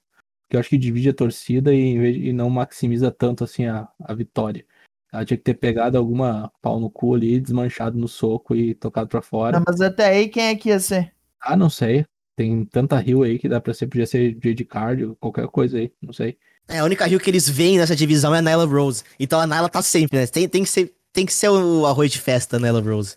Possível luta Final de Chris Jericho contra MJF. E olha, queria começar falando que aquela entrada do MJF foi genial, hein? Espetacular. Genial. Ed Jericho. Como foi tão legal a entrada do MJF, como foi horrível a entrada do Jericho. Não, mas os caras não aprendem que esse trem de guitarra ao vivo estoura o som e não dá certo. Eu acho que o, o MJF carregou um pianaço até onde conseguiu, mas assim, se tem uma luta que sofreu com a posição no card, foi essa. Pra mim, Uhum. foi a que mais sofreu de todas, de todas. Porque assim, você coloca uma estipulação de fim de Olha a carreira, carreira. É, tava na cara que o cara não ia perder, né? tá na cara, tá ligado? Tipo, ficou mais do que telegrafado. Eles tinham que ter colocado essa luta pra abrir o show. Tinha que ser a luta É. que começa o pay-per-view. Porque ela vir depois, cara, ela é a que mais prejudicada, sabe? De, de qualquer coisa que aconteceu antes. O que tá em jogo na cabeça da galera, pra galera começar a en- esquentar, e aí depois ela não vai sofrer mais, porque, tipo, tudo é pra frente. Foi tipo o Ric Flair e Shawn Michaels que jogaram lá no meio do card, ninguém mais deu bola pra Exatamente. porra nenhuma do WrestleMania depois. E ainda mais num card que tem tantos bangers, né, cara? Tanta Uhum. coisa muito, muito, muito forte e pouca coisa de respiro, você tem que acomodar muito bem. A luta, vocês acharam que foi sofrível mesmo? Não, teve spots legais. Eu não achei tão ruim. Sofrível, sofrível não foi não. Só podia ter sido muito antes no card. Eu achei ok. Dá uma nota bem boa, tá? Dei 3,5 pra essa luta. O que você achou, Chagas? Achei que foi um, uma boa luta que poderia estar no Dynamite. Pela estipulação toda ali, valeu o pay-per-view, mas ah, teve aquele lance do final falso também, que a Aubrey não viu, que o pé É, o tava lá, o Paul Turner chegou, o VAR Turner chegou, falou que continuava a luta. Isso não, não tem como ser mais WWE, né? Foi muito, foi o respiro de da Titan Sports né, nesse evento. A maioria dos spots que eu consigo lembrar, assim, que foram legais, que eu consigo lembrar, foram por parte do MJF. Teve aquele hit seeker no apron que eu falei, caralho, matou Jericho. Que ele caiu ali no, no, no, no lado do ringue, ficou dois minutos com a mão na cabeça. Eu falei, morreu. Pode fazer o X aí, tia. Mas não, de repente ele voltou, que foi muito bonito mesmo, foi muito bem aplicado. Mas, caras, pra quê, né, cara? Pra quê fazer o cara passar por tudo isso, sendo que a gente já sabia que ele não ia, mesmo, assim, de verdade, caras. Se ele perdesse pro, pro MJF aqui, ele não assim, ainda assim não ia se aposentar, porque ele falou com todas as letras que ele não ia lutar mais na AEW. O cara ia aparecer pra lutar lá no cruzeiro dele, ia aparecer pra lutar, sei lá, no Japão se ele quiser, no México. Num G1 ainda. Nossa, ia, continu ia continuar trabalhando de comentarista. Então, tipo, a gente. Não é um lance, tipo, traumático, sabe? Que a gente acabou a carreira do cara e a gente não vai ver mais. Então, acho que os caras gastaram um cartucho fudido aí. Os caras não vão Uhum. poder mais fazer isso com ele, entendeu? Tipo, E não executaram direito, né? e, e chegou cansado também, né? Esse lance dos cinco trabalhos de Jericho é uma feud que chegou cansado. Tipo, eu acho que decepcionou muito. Começou muito bem com aquelas surpresas lá, Nick Gage, Juventude Guerreira, que deu uma decepcionada no ringue, mas foi uma surpresa. Mas aí o 3, o 4 e o 5 sem MJF, Aí desandou, né? Nossa, cara, eu achei que o MJF ia ser tipo depois do 5, passa esse 5 e aí você me enfrenta. Uhum. Só que não, aí teve o Arlo, Sean Spears, sabe? Mal executado, boa ideia, execução pífia e patética. E espero que seja um fim de field, né? Não tem. Acho que a rivalidade chegou no fim ali, né? Amor de Acabou. Deus, né? É, e deu também um rebrand na, na própria. Como é que é o nome da facção do Jericho? Me fugiu. Inner Circle. Inner Circle. Circle. Por que rebrand? Não entendi. Porque agora os caras são clube da moto, né? Não era antes. É, ele era Ah, pronto sim, pra virou- ali. Aces and Eights, né? É. Aces and Nates. Deu Jericho por submissão, Walls of Jericho, veio a galera lá. Inclusive teve, né? O Arlow lá no finzinho querendo interferir, o Jake Hager salvou. Agora a gente teve aqui uma das lutas mais aguardadas da noite, se não a mais aguardada da noite. CM Punk fazendo sua reestreia no wrestling, segundo ele, muitos anos depois, de wrestling de verdade, né? Quase 15 anos aí, sei lá. Contra Darby Allen. E aí, corresponde à expectativa de vocês? O que, que você achou? Vou começar pelo Chavas. O que, que você achou? Eu, eu confesso que eu não esperava nada porque eu não queria me decepcionar caso fosse ruim. Justo. Mas, pô, o, o Darby, ele tá em ação toda semana. Eu- eu- o Darby é capaz de, de levar um tango com qualquer pessoa da humanidade. E o retorno, eu acho que do CM Punk tinha que ser com uma pessoa assim, que aguentasse o tranco, que soubesse o papel dela na luta, porque o CM Punk ia ser muito maior. Então, sei lá, se pegasse talvez um MJF, eh, talvez não fosse muito legal. Porque o MJF também já tá bem, bem over na, na empresa ali, na parte dos, dos rios. A surpresa foi o CM Punk de calça. Acho que esse ponto também tava era expectativa. O CM Punk vai de sunga, vai meter o shorts da Ring of Honor. Matheus reclamou muito. Ocada de calça. Não curtiu, Matheus? Cara, Ah, ocada de calça, que é isso? Tolices. Sem condição. Ah, em alguns momentos a luta ela deu uma baixada normal no- por causa do evento, da duração. Mas ah, como eu não esperava nada, achei que foi legal. Foi, foi nostálgico, valeu. Só que agora eu quero muito ver o que, que vem pro CM Punk na frente. Eu esperava muito o Rio Turner do Darby do Sting no final. Torci até pouco sei lá, o Coach Cabana vir salvar o CM Punk e estourar Nossa! Chicago de uma vez. Aí não, parceiro. Ah, mas foi, foi divertido, foi muito legal ver o CM Punk no ringue mais uma vez. O que, que você achou, Dyna? Não, eu gostei, cara. Gostei, achei que ia ser bem pior assim o ring rush do cara. De- Descansou bastante, mas isso já era esperado também, né? Eu acho que o pace da luta foi bom. Teve bons, boas referências lá, teve referência até Two Three Kid de Bret Hart. Achei bacana. Verdade, muito bom. Aquele arm dragzão. É, teve, teve sacanagemzinha, teve interação com o público, o público gostou, teve respeito mútuo, como briga de face deve ser. E é isso aí. Daigo, o que, que você achou? Não, tirando o Rest Hold, e eu esperava, sei lá, algum golpe mais antigo, assim, já que ele está voltando ao, ao wrestling profissional, eu achei que ele ia voltar com parte do arsenal de wrestler profissional dele. Eu esperava o Pepsi Plunge, eu esperava o Welcome to Chicago Motherfucker, eu não esperava o Jack Chan, porque eu sei que ele não dava conta mais. Mas eu gostei muito do que eu vi, assim, Darby Allen vendendo como se fosse um satanás na, na bolsa de valores, assim. Foi, foi bom, foi bom, foi bom. Eu também tava na turma do. Deixa, eu- deixa eu esperar pouco disso aqui, porque talvez não seja. Mas aí eu me surpreendi posi- positivamente. Quero muito ver o que, que o Punk faz daqui pra frente. Eu também, eu achei melhor do que eu esperava. Essa é a verdade. Eu, eu achei que ele não usou esses moves aí que o Daigo citou, porque é uma relação face contra face. Ele não queria matar o Darby Allin, sabe? Então, tipo, vai guardar isso aí pra que ele realmente quer. Mas o Darby Allen quis matar o Punk, né? Isso é bem Sim, com certeza. É, tanto que no- na entrada, né? Na, na entrada do Darby, ele joga um, um saco escrito Best no saco de morto do cima do helicóptero. Dá o tom da luta, né? E aí ele vai e pula do helicóptero junto, né? Aliás, eu gostei muito daquele spot também que o, o Darby vai pro coffin drop e o Punk simplesmente levanta, né? Ele dá o, o Taker stand-up e dá uma Aqui risada não, neném. Aqui não. pra cima de Moab, moleque. Come o arrozinho com feijão, come. E deu óbvio, né? GTS, 1, 2, 3, está morto o menino Darby Allin, mas rolou o respeito mútuo. Antes do Darby se recompor, veio o Sting, que realmente prometeu e cumpriu, não se intrometeu. Não se Foi meteu. para os bastidores, depois da luta ele veio, cumprimentou o, o Punk. Inclusive, muito fico curioso com, com esse relacionamento do Sting com o Punk. Vamos ver. Não, pra mim agora ele tem um pai e um avô, tá ligado? Tipo isso. É muito legal porque são três gerações, né, cara? Uhum. E rolou também o aperto- de mão com o Darby. Confesso que eu não sei se eu queria ver o Punk nesse núcleo do Darby do Sting. Acho que ele podia ir fazer outras coisas, tipo, abraçar outros novatos. Não, eu até acho que vai. Acho que ele vai, tipo, riscar nome da listinha agora. Foi só a primeira, né? Foi só pra Uhum. tirar essa nhaca. Tipo assim, ó, esse aqui é o que ficou me chamando, então eu vou dar nele agora, mas tem gente pra apanhar aqui mais. Aí depois, amigos, o que não precisava nem estar aqui, né? A luta do banheiro, a luta pra buscar uma água, Paul White, o antigo Big Show, contra QT Marshall. O famoso nepotismo match, né? Meu amigo é vice-presidente da companhia, então meu, minha luta é comer evento. Não tem Cody, vai QT. Pô, ponto baixíssimo do evento, isso aí. Totalmente desnecessário. Na sua origem já é desnecessário. Se isso aí fosse no pré-show já era desnecessário. Que dirá antes do main event. Isso nem pro Dynamite era, era pro Dark, negão. Tá de sacanagem. Levou um zero que é pra aprender a não ser bobo.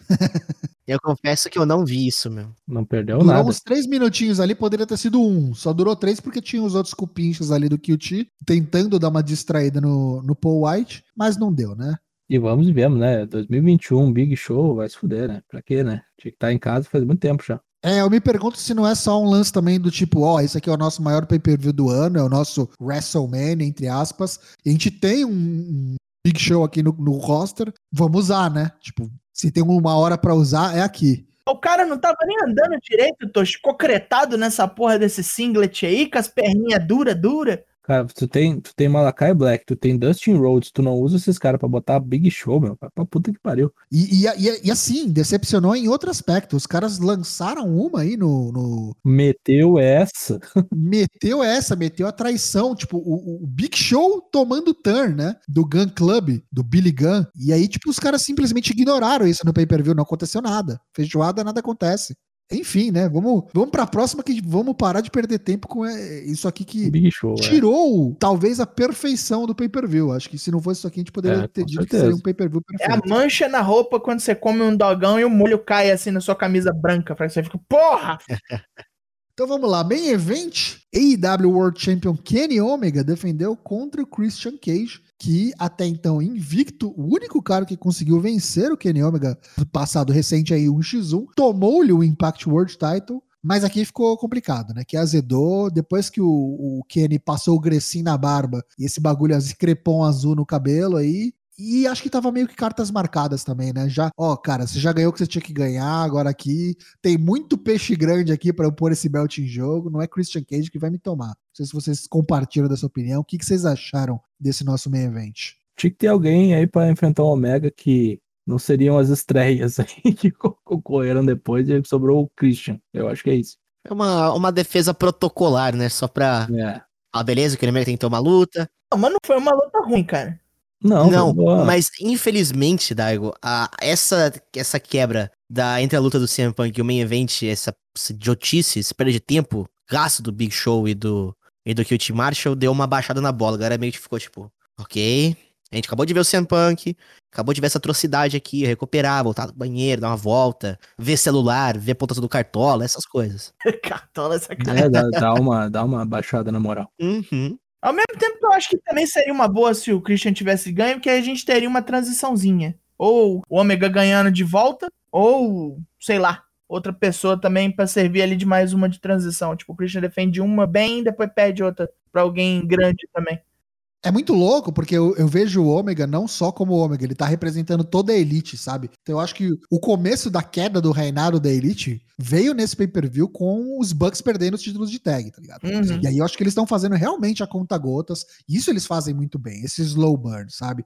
Eu gosto disso, mas o, o que o Chavas falou também é muito verdade, sabe? A galera, tipo, caramba, vamos ver essa luta que a gente já viu, né? Tipo, repetida e tal. Só tem um motivo pra esse negócio tá onde tá e ter sido com o Christian, porque todo mundo vai esquecer disso e só vai lembrar dos caras que estrearam depois da luta, né? É. Mas voltando, a luta não foi ruim, eu achei que a luta foi Porra, surpreendente até, digo. Uhum. Os spots que eles fizeram mais hardcore do que na nas lutas anteriores eh, foram pra mim um ponto positivo, foi legal. Fiquei temendo pela integridade do Christian quando teve aquele spira ali na, na mesa, no lado de fora. Uhum. Quase entrou uma barra de ferro na costela do velho. Eu falei, morreu empalado. Não, naquela do pisão em cima da mesa, eu já fiquei, puta que pariu. Furou o rim. Teve arremesso na escada, teve aquele dive que ele deu pra fora, o Kenny Omega, até o JR ficou engasgado essa hora com o pulo dele. Teve o Kenny Omega caindo de bunda. Caiu de bom, escorregou na, É, na grade, né? boa. Aham. Tentou meter o Osprey ali. Dom Callis rindo pra caralho. Cara, o cara é liso demais, bicho. Don Collins deu, deu uma tapinha na bunda dele, né? É, deu. é muito incrível como os caras realmente têm bola, né, cara, Pra colocar a, su a sua saúde, a sua vida em jogo nas mãos de um cara, pra- porque, mano, pra fazer um One Winged Angel aí, o Katayuki no Teixe da terceira corda, num cara de 50 anos, que Foi passou da por segunda, Tocho, não foi da terceira. segunda, né, enfim, é, que fez 300 cirurgias no pescoço, o cara podia ficar tetraplégico se voltasse pro ringue. O cara fala, não, beleza, pode me dar esse golpe aí, é muita confiança, acho que é um puta de um stamp, assim, de, de, de- do Christian, no currículo do Kenny Omega, falando, cara, eu confio em ti, tu é foda, vai lá que confio plenamente, sabe? Eu sou muito fã e eu sou suspeito, cara, mas eu acho que o, nessa geração, acho que ninguém vai superar tecnicamente o Kenny Omega. E aí é a minha opinião, mas é muito difícil. É muito difícil. O cara é muito completo, faz a farofa dele muito bem, ele luta muito bem, nunca põe ninguém em risco. Fecha do cara é Best Bout Machine à toa, né? O cara é muito regular, é sólido. Hats off pro Kenny Omega, não tá aí à toa, finalmente foi reconhecido. E boa luta, ganhou. E depois, meus amigos, vamos agora falar do que realmente pôs o, o mundo do wrestling polvo rosa. Uhum. O nome vai ver o all out da Black. All out, vamos botar tudo pra fora, meu. Vai ser Não, ao isso. mesmo acabou. tempo que, tipo, o medo de fechar tudo de novo é grande. Por isso já colocaram todo mundo Uhum. pra não ter por que estrear com tudo fechado de novo. Tem um perigo. Eu acho que foi, foi story-wise aí também, inclusive. Justamente porque os Bucks perdem o título. Aí tem, tem uma coisa que eu quero falar aí. Então, até aí eu acho que também foi mudada a decisão dos Bucks perderem o título já pensando nisso aí. Tipo, ah, vamos- dar o gatilho agora em tudo, então. Já manda, já manda a braba, Dana Black. Qual que é a sua teoria? Minha teoria é que o Adam Cole tá aí pra formar o anti-Rushmore de novo. E serem os campeões de trio. Quando vier a Olha porra do campeonato de trio. 3.0 agora, meu. É, amigo. Monte Rushmore 3.0. Mano, e o Kevin Owens que saiu esse negócio hoje, puta que pariu. E Janeiro não só isso, não só isso, não só isso, pera aí, tem um breaking aqui. O contrato do Sami Zayn também tá perto de morrer. Meu Deus. Fim do ano tá acabando. É, Mas calma, acabou, tem criança tem- ouvindo. Tem criança ouvindo, meu. Ó, pra quem não tá pegando aqui, durante a gravação desse episódio aqui, a gente tá na terça-feira, dia 7 de setembro, saíram breaking news aí dizendo que o contrato de Kevin Owens, antigo Kevin Steen, está para acabar mais cedo do que todo mundo imagina. Mais ou menos uma situação parecida do que aconteceu meses atrás com o Adam Cole. E a gente sabe, aí, o pessoal que acompanha mais tempo, da relação, né, de Kevin Owens, Kevin Steen, Young Bucks, Adam Cole, e como o cara ali praticamente tá insatisfeito o que tem feito na WWE. Vai vendo aí, meus amigos. 2022 a gente não vê esses caras em National Television fazendo o que Deus duvida, pelo amor de Deus. Vamos deixar isso para um próximo programa, senão a gente vai pirar aqui. Uhum. Adam Cole Baby. O Kenny Omega cortou uma promo e falou: ó, os únicos que podem me vencer são ou já aposentados, ou mortos, ou não estão aqui. E quando ele disse mortos, rolou uma risadinha, a luz apagou e. Sei lá o que, que era ali, para ser Rage Against the Machine. Adam Cole Baby, uma música que eu particularmente achei animal, muito boa, camiseta horrível, mas a música é animal. Deu um swerve em geral, né? Chegou, meteu o dedo na cara da Elite, sozinho contra sete caras ali no ringue. E de repente o Jungle Boy fala: Ah, obrigado! De joelhos, tomou um super Obrigado é a caralha. tomou um super kick do mini crack ali. E aí não teve como, né? Quebrou ali a, a, a poker face, abraçou os Bucks, ganhou beijinho, está de volta. Foi tudo uma, uma, uma nota, um plano sórdido do, do Belt Collector, Kenny Um Omega. Jill. Esse cara é meu amigo de longa data. E acabou por aí? Claro que não. Claro não. que não. Muitos acharam, né? E se acabasse ali já tava ótimo. Já tava cumprido o negócio. Tava todo mundo dizendo que o cara que venha a seguir era o cara que tava pra estrear. Então o Adam Cole pra mim foi uma surpresa. Eu achei que o Adam Cole eles iam segurar pra depois. Então eles entregarem tudo que eles entregaram pra mim foi uma baita surpresa. Achei que os caras, vamos lá, é all out, é all out literalmente.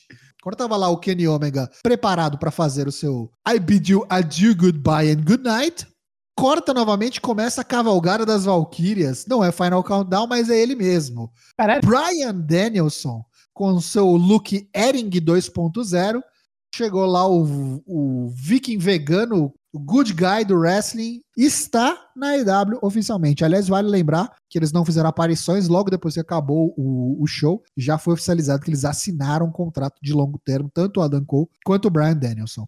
Veio ao ringue, se juntou aos Faces, né? Lucha, Luchasaurus, Jungle Boy, o Christian, e juntos desceram o cacete na Elite. Já chegou dando bicudo. Já chegou com, com o Buzaico, meu. Desgraçado. O Saikoni. Sobrou pro Nick Jackson, alguém tinha que pagar esse pato aí. Mas, caras, meu Deus do céu, o que que vai ser desse Fugir, cara? Eu não consigo nem imaginar. Não dá nem pra conceber de onde é que vai pra agora. O que, que é isso? Vai ter que ter mais tempo aí, porque se um evento desse aqui já teve quatro horas e meia, o que, que os caras vão ter que fazer pra encaixar tudo que tem que entrar no Fugir? Porque como o, o Chavas falou também, teve muita gente que ficou de fora, né? Malakai, Andrade, próprio Peck. É, é um elenco recheado, né, meu? Eu acho que ano que vem o All Out vai ser em estádio, em Chicago. Tá- Na, na coletiva surgiu um papo, né, né, no estádio do Chicago Cubs, eu acho. É, falando, ah, o que, que você acha aí, Aaron Cole? Aaron Cole e CM Punk no Wrigley Field. Já tem, já tá, já tá rolando isso aí, meu. Mas, caras, gostei demais de ver a Dan Cole de volta, fingiu que nada aconteceu, né? Vamos, vamos vale lembrar aqui pra quem lembra, né? A Dan Cole foi morto, né? Pela, pelos caras da Elite. Foi envenenado. Vai vendo se isso aí no longo termo aí não é ele querendo fazer, dar o troco de volta, ou só, tipo, tirar o Kenny de escanteio e assumir a parada toda. Vai vendo. Mas tu não viu no, no Bean Elite? Nossa, o Elite foi demais. Foi demais ele ser ressuscitado. Achando que tava em Reseda ainda. Cadê o Super Dragon, pelo amor de Deus? Com gosto de monstro na boca ainda. Se você não viu o BT dessa semana, por favor, faça-se esse favor, que tá, olha, excelente. Cara, eu não lembro de um, de um pay-per-view acabar tão feel good moment desde o Brian no WrestleMania 30. Seja, foi com ele mesmo, né? E é com ele também, é isso aí. Eu acho que assim, depois que a poeira baixou e que a serotonina baixou, mesmo assim você ainda consegue olhar e falar que isso vai ficar muito tempo realmente é, marcado, né, pra indústria, né? E muita gente fazendo a comparação, é, olhando pra trás na história, do Adam Cole e do Brian Dennison serem tipo o Raw e o Nash, né? Dessa geração que jumparam, né? Que pularam da WWE pra concorrência, pra WCW no, na- lá há 20 anos atrás. Tem muitos paralelos, né? Muito engraçado isso, cara. Mas, caras, olha, que evento, que final. Puta que pariu, não lembrava de um evento que realmente me fez perder o sono, sabe? O bagulho durou quatro horas e meia, foi cansativo.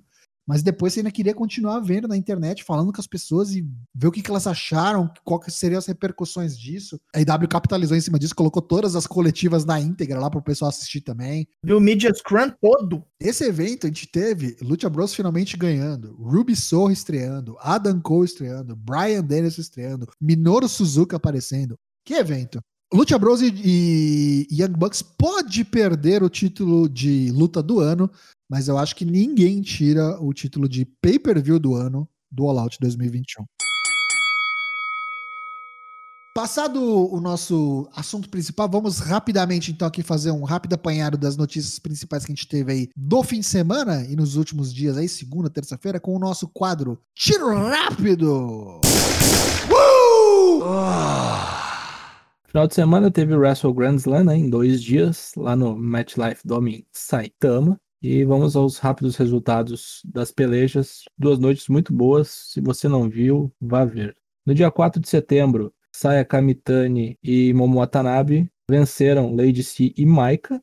Na primeira luta da NJPW tivemos a dupla dos Tigres, né? Tigre e Águia, Robbie Eagles e Tiger Mask 4 contra Bush e Hiromu Takahashi. Vitória de Robbie Eagles pinando o Bush, fazendo um aquece para a luta do domingo, onde ele enfrentou o Hiromu Takahashi. Na segunda luta da noite, tivemos Sho contra Io, né? Os ex-parceiros, agora inimigos mortais. Sho matou o Io, né, com uma submissão que teve que o juiz interromper a luta, ficou quase um minuto ainda estrangulando o pobre Yohei Komatsu. Depois veio o pessoal da Casa da Tortura, né, que é a fac- subfacção do Evil, com o Jiki Togo e o Jiro Takahashi dentro do Bullet Club, entregaram uma camisa pro show e agora ele é Bullet Club. Desandou esse bolo aí. Bullet Club só de japonês. Olha. É, pois é. Terceira luta da terceira luta da NJPW, a gente teve Chase Owens, o campeão, o King of Pro Wrestling 2021, desafiando Toriano. E aqui, agora eu quero jogar na cara do Tocho que me chamou de boca mole, que eu tava que o Toriano ia voltar loiro. Tá aí, ó. Voltou loiro, passou o carro, matou o Chase Owens e vai vir poucas ideias pro G1. Anota aí. Olha a faca, mas era uma tesoura. Era uma tesoura. Quarta luta de Jeff Cobb e a Tia Tadolfa contra Kazuchi Okada. Primeira vitória de Jeff Cobb contra Okada num grande palco. Foi maravilhosa essa luta aqui. Melhor luta da noite pra mim. E última luta, teve- tivemos o Asa Universo Hiroshi Tanahashi contra o Kota Ibushi, valendo o título americano, defendido no, Japão, porque foda-se. Hi-Fi Flow, Kota Ibushi perdeu mais uma em estádio. Tá meio ruim o negócio pro Ibushi, viu? Bem, entra embaixo aí pro G1. Segunda noite, no domingão, tivemos Saya Kamitani e Momo Watanabe perdendo para Shuri e Julia. Na primeira luta de duplas, tivemos Kazuchi Okada e Tomohiro Ishii contra Great Okan e Jeff Cobb. Agora foi o Ishii que tomou a ruim, perdeu pro Jeff Cobb, perdeu pro Great Okan. O Império Europeu aqui triunfou, né? O Império dos Negócios. O Mongol venceu o Tomohiro Ishii. Segunda luta, valendo o título júnior de duplas, os campeões Fantasma e Tai de Ishimori perderam para El Desperado e Yoshinobu Kanemaru. O pessoal do Suzuki Gun aí recupera o título de duplas júnior. Batata quente, hein? Batata quente de novo. Terceira luta da GJPW, cinturão de duplas, foi defendido uma triple threat. Uh, Zack Sabre Jr. e Taichi, os Dangerous Tackers, campeões, defenderam contra Sanada e Tetsuya Naito e Yoshihashi e Hiroki Goto. Não é modo Never, então Goto não ia levar isso aqui. Né? Yoshihashi foi pinado pelo Taichi. Depois de um Black Mephisto bem aplicadinho. Mas ainda assim, tá mal os ingovernáveis, hein? É, tá mal. E tá bem o Dangerous Tackers, hein? Tá Uhum. over as fuck. Tá muito bem. E o Suzuki Gun tá bem, né? Tight boladão. Quarta luta da noite, título júnior. Rob Eagles, meio gordinho, defende contra Hiromu Takahashi. Foi legal essa luta aí, mas o nosso peruano parece que ainda não está em grande forma. Nossa, surpresa da noite, hein? Matou o Bolívia. Vestido de Jamaica. E a luta principal, confesso que já não aguento mais o Ivo. Shingo Takagi contra Ivo. Todas as lutas do Ivo são iguais. Tem facção e o caralho a quatro. Pelo menos agora os ingobernáveis aparecem para defender o Shingo Takagi, né? Coisa que não faziam com o Naito. Achei legal. Segunda defesa do Shingo Takagi entra no G1 como campeão. E por falar em G1, saiu finalmente os dois blocos do G1 desse ano, que ocorre a partir do dia 18 de setembro. No bloco A, teremos Kota Ibushi, Shingo Takagi, Tetsuya Naito, Zack Sabre Jr., Great Okan, Toriano, Tomohiro Ishii, Kenta, Tangaloa e Yujiro Takahashi. No bloco B, teremos Hiroshi Tanahashi com a sua vigésima participação no G1, Kazuchi Okada, Hiroki Goto, Yoshihashi, Sanada, Taichi, Jeff Cobb, Evil, Tamatonga e Chase Owens. Confesso que está meio fraco esse card aqui, pois não tem o menino.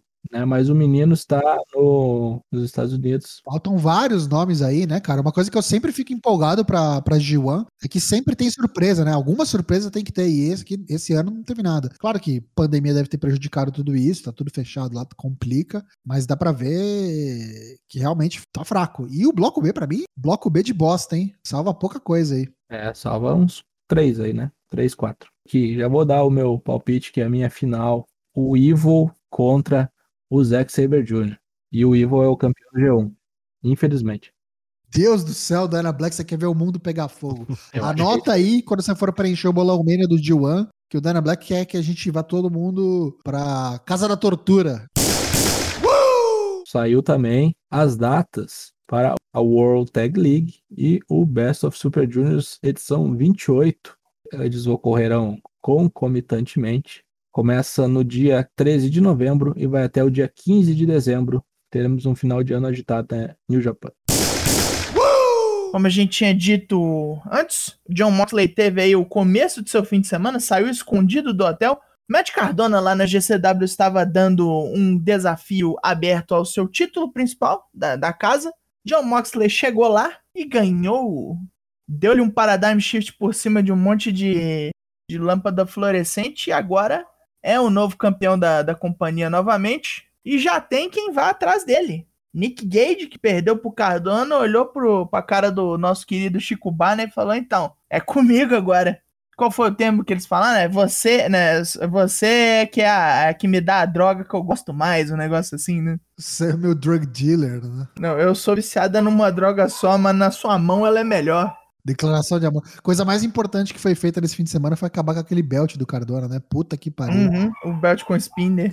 É um problema isso, porque o Cardona perdeu o cinturão mundial, mas ele ainda vai querer aparecer, falar que ele é o campeão universal com aquele cinturão É. dele. Então esse é o ponto. Acho que o Cardona ainda vai aparecer um pouco mais, mas sei lá, pra desafiar os caras. Recentemente, tendo ganho ouro olímpico em Tóquio, temos aí o Gable Stevenson, atraiu aí vários olhares, assim, sempre tem essa galera que olha os lutadores de greco-romana pra trazer pro wrestling, parece que foi a WWE que contratou o cara, não sabemos ainda direito, mas segundo o Dave Meltzer, o cara já até assinou, vamos ver aí os próximos episódios, pra ver pra onde é que vai esse bonecão, já que o NXT é um lance que está para se tornar algo muito pior daqui pra frente. Vamos rezar. É bem provável que tenha assinado mesmo, porque o irmão dele já assinou, né? Sim, o irmão dele entrou na última levada de gente pro Performance Center. A gente falou algum- algumas vezes no programa de hoje, mas já tá marcado, hein? Anunciaram aí, inclusive foi durante o All Out, a data pro Full Gear, o próximo pay-per-view da AEW, vai acontecer no dia 13 de novembro, um sábado, volta aos sábados, e resta confirmar aí, tá rolando um zum zum zum que pode mudar de cidade, mas até então vai ser em St. Louis, Missouri, até segunda ordem. Se mudar alguma coisa, a gente volta a anunciar aqui pra vocês. 13 de novembro, Full Gear. Quem assistiu o SmackDown sexta-feira passada? Provavelmente ninguém, eu não julgo, é pra isso que o Draps existe. Tivemos aí a luta de desafio ao título universal que o Finn Balor foi atrás do Roman Reigns e perdeu. Antes ele foi atacado pelos Usos, se machucou todo, ainda assim quis lutar, mostrou muito, deu um coup de nervosíssimo, subiu alto pra caralho. Mas Romanos é Romanos, travou-lhe a guilhotina, matou-lhe E na hora que Romano saía do ringue, todo meio baleadinho ainda, por causa do cu de que tomou, um brilho vermelho tomou a arena, como se fosse ali um batimento cardíaco. Então, talvez, meus amigos, nós veremos Capeta Bala, Satanás Bala, Demônio. Vamos ver aí nos próximos capítulos. E aí, falando do próximo pay-per-view da WWE, o Extreme Rules, que rola no dia 26 de setembro, a gente teve a confirmação de algumas lutas, é, as primeiras lutas do card. Becky Lynch contra Bianca Belair pelo título feminino do SmackDown. Confirmada também está Sheamus contra Damian Priest, uma rematch pelo título dos Estados Unidos, agora com Damian Priest defendendo como campeão. Alexa Bliss vai desafiar a campeã feminina do Raw, Charlotte Flair. E o Bob Lashley, para surpresa de muitos, o campeão da WWE, vai defender contra o novo campeão de duplas do Raw, o Randy Orton. Se você não viu o que aconteceu no Raw, ou o Sudraps do Raw, já disponível na voz do nosso querido Matheus Mosman Dyna Black. Um resumão das três horas em menos de sete minutos, meu amigo. Isso é trabalho. Confira, vai ter Bolão Mania. Fique ligado aí que a gente volta para falar do, do pay-per-view muito em breve.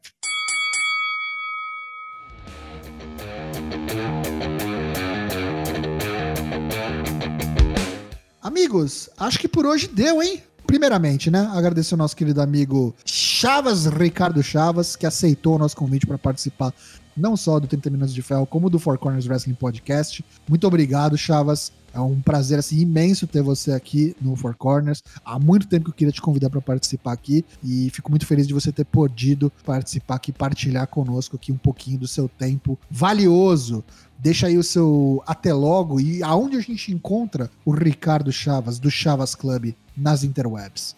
Obrigado, Tuxin. Obrigado, Daglan Black. Muito legal. Que conversa legal. Parece, pô, nem, nem vi o tempo passar de tão divertido que foi, meu. Ah, você que acompanha aí o Four Corners pode me acompanhar twitch.tv barra chavasclube, C-H-A-V-S-L-U-B. Quase todo dia da semana, a partir das 7h30, 8 horas, que é o horário que o, o expediente CLT permite. E obrigado mais uma vez, a gente tá lá sempre. Vamos fazer mais coisas juntos aí, com toda certeza. E mais uma vez, obrigado pelo convite. Uma boa semana, se cuidem. Obrigado, meninos, valeu demais. Queria lembrar a todos, então, também que o Four Corners está aqui toda terça e quinta-feira, sem cortes, twitch.tv barra ForceWP, toda terça e quinta às 8 da noite. Os episódios do podcast saem posteriormente no Spotify, às vezes quarta, às vezes quinta, a gente tá pensando aqui numa mudança de dia, vamos ver, vamos ver. Você pode encontrar ele no Spotify, no Apple Podcasts, ou você assina aí o nosso feed RSS e você ouve no seu aplicativo de podcast preferido. A gente está também nas redes sociais, Twitter, Facebook e Instagram, é tudo arroba forcwp, igual aqui na Twitch, F-O-R-C-W-P, e principalmente, o nosso canal principal é o Discord, discord.io barra lá que a mágica acontece, cola lá que a gente tá falando o tempo todo de wrestling, tem o canal exclusivo para apoiadores, onde tomba caminhão de link de evento. A coisa é louca por lá. Então cola no nosso Discord, se você não tá lá ainda, você tá marcando toca.